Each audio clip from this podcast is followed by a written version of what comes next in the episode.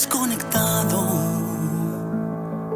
oscuro. Más de uno Valdepeñas, Onda Cero. Voy a vibrando bajo, reencontrar el camino. Fue duro y más por todo lo que el karma trajo.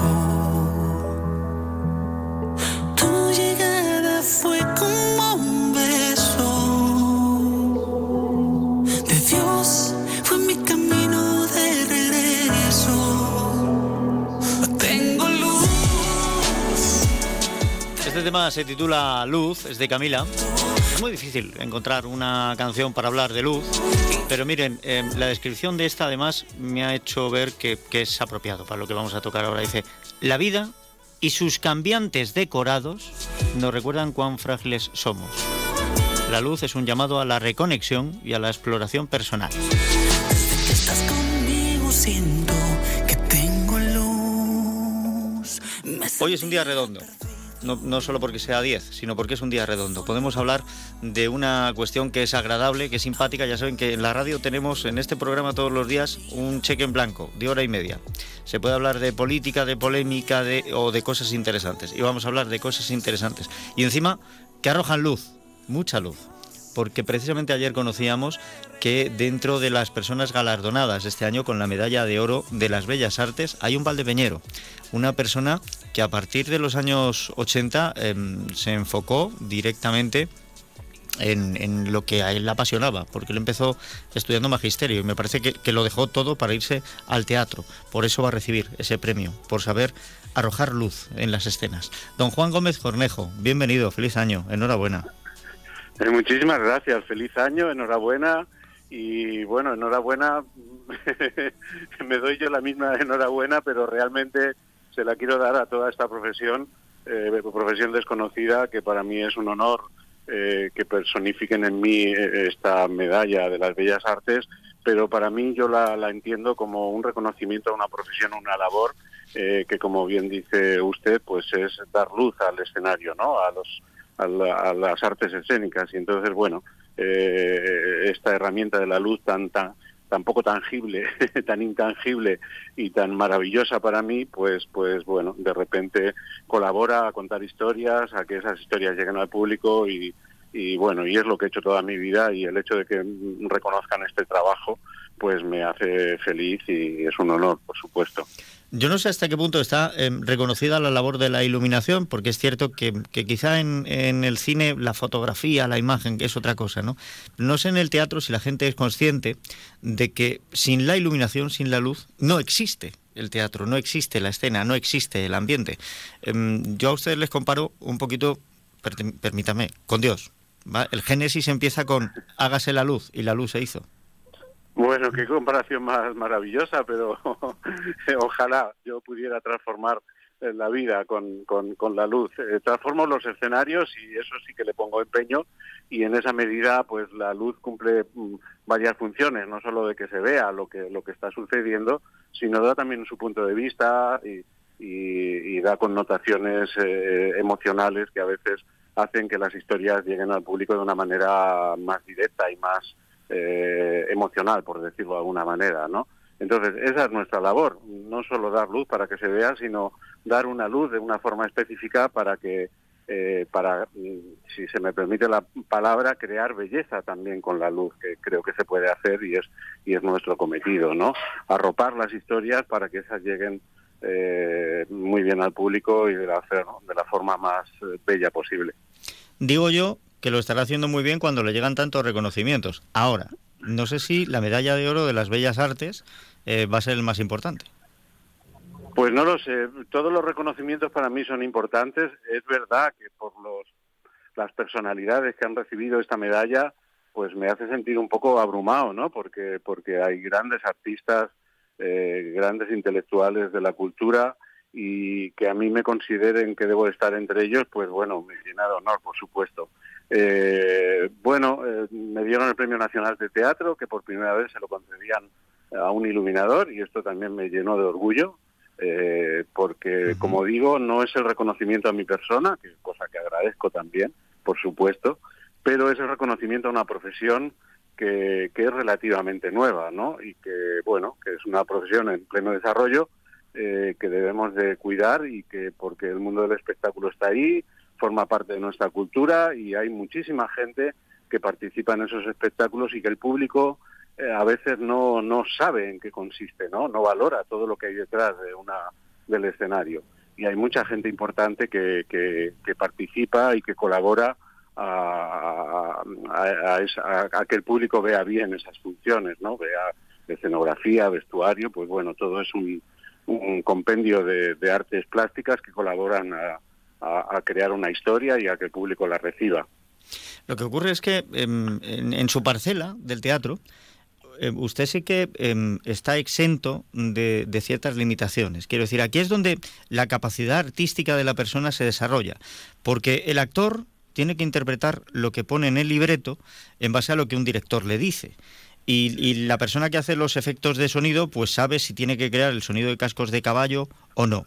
Pero claro, usted lo que toca son eh, toma, te, temas mucho más objetivos. O sea, si, si, el libreto dice que hay que crear una atmósfera tenebrosa y el director considera que la atmósfera tenebrosa pues tiene que tener una luz mortecina, pues hasta ahí llegamos. Pero claro, tiene que ser su visión la que al final se ponga en esa escena y se traduzcan las luces. Sí, indudablemente yo también sigo las directrices de los directores y de las directoras y, y, con, junto con el resto del equipo artístico, con escenografía, con vestuario, con sonido, pues tratamos de crear la atmósfera más adecuada. Eh, atmósfera que en el caso de la luz es mucho más evidente porque porque porque como digo es algo que, que solo puedes recrear cuando estás en el propio escenario. Eh, los actores ensayan en una sala de ensayos, tú no puedes hacer eh, luces en una sala de ensayos, tienes que llegar al teatro, tener un tiempo, tener una calma y tener un relax y mucha paciencia porque es una labor mm, sumamente entretenida y delicada en donde forma tienes que tener unos conocimientos técnicos eh, bastante fuertes como para recrear lo que tú te imaginas de una y traspasarlo a la, a la pura técnica y contárselo a los electricistas y a los eh, a la gente que trabaja en el teatro para que tú puedas recrear esa luz que te estás imaginando efectivamente es algo más, mm, no lo sé cómo decir, más, más vaporoso, más intangible y, y bueno, y, y, bueno, sí, sí que tengo más libertad. Yo, en mi caso, eh, con la gente que he colaborado, me dan absoluta libertad para que yo, eh, siguiendo unas directrices mínimas, pueda recrear a mi manera la luz de un espectáculo, eso sí es verdad. Y una libertad que además le permite expresar un don, porque indudablemente tiene que ser un don. Cuando en el año 2011 eh, se convierte en el primer iluminador distinguido con el Premio Nacional de Teatro, quiere decir que su labor ha llamado mucho la atención. Y ahora llegan las bellas artes. Y yo no sé si hay que tener algo especial en, en la mirada o en, el, en la conexión que existe entre los sentimientos de la persona y la capacidad de, del cerebro para llevarlos a la práctica, pero hay un don ahí. Pues no le podría decir. O sea, yo lo que sé es que esta herramienta de la luz me gusta muchísimo y de la misma manera que otras personas se expresan con los pinceles, para mí los pinceles son los focos, los filtros eh, y, como digo, la dedicación total y absoluta, porque eh, esto no era, yo, mi formación es totalmente autodidacta, no, no estudié esto, ojalá lo pudiera haber estudiado, me hubiera costado menos llegar a donde eh, he llegado, pero pero es verdad, no no no no sabría eh, eh, decirle, no sé si existe ese don o no, eh, lo que sí sé es, es, que esa es mi forma de expresarme y que y que bueno y que he sido afortunado porque esto me ha permitido vivir, ¿no? Que cosa que, que vivir del arte a veces ya sabemos que es como difícil. difícil. Eh, yo lo he conseguido y lo sigo consiguiendo hasta que, bueno, ya tengo una edad como, como para pensar en,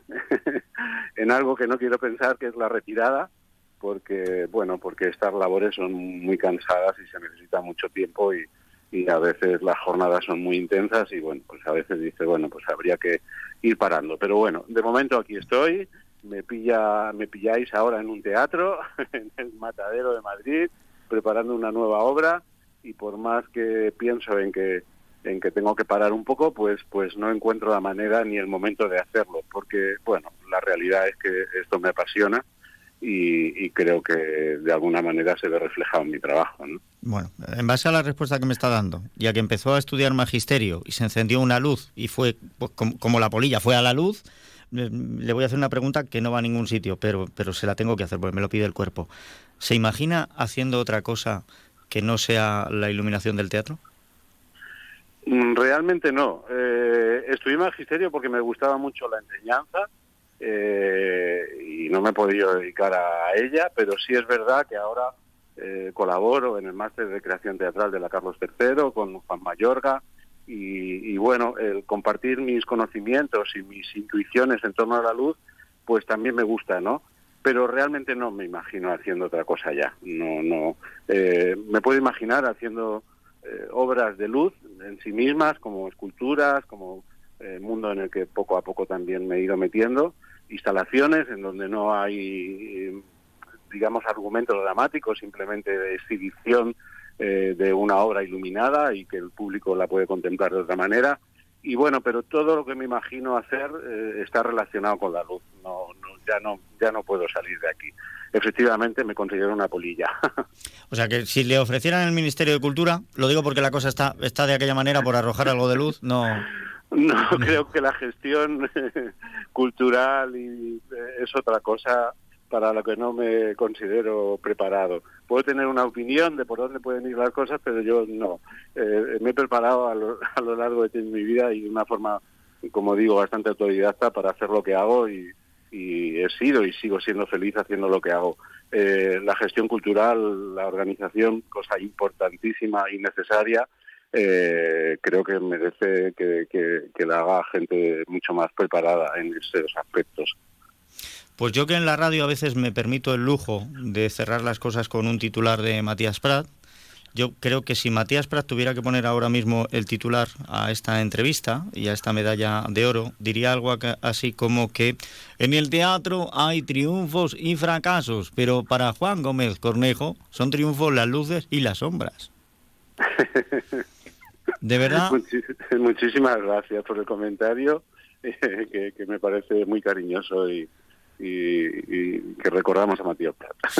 Mi más sincera enhorabuena em, y, continúe, continúe viviendo su sueño, porque en realidad ha, tenido la suerte de convertirse en un pionero, en destacar en algo que ha sido su sueño y con lo que veo que disfruta y seguirá disfrutando, espero que muchos años.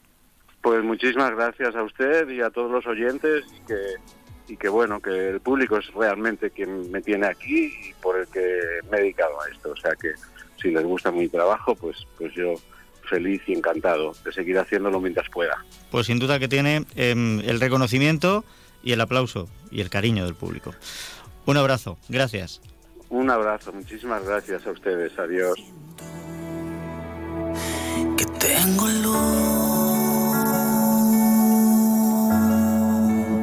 Escuchas Onda Cero, Valdepeñas, te mereces esta radio. Cuando una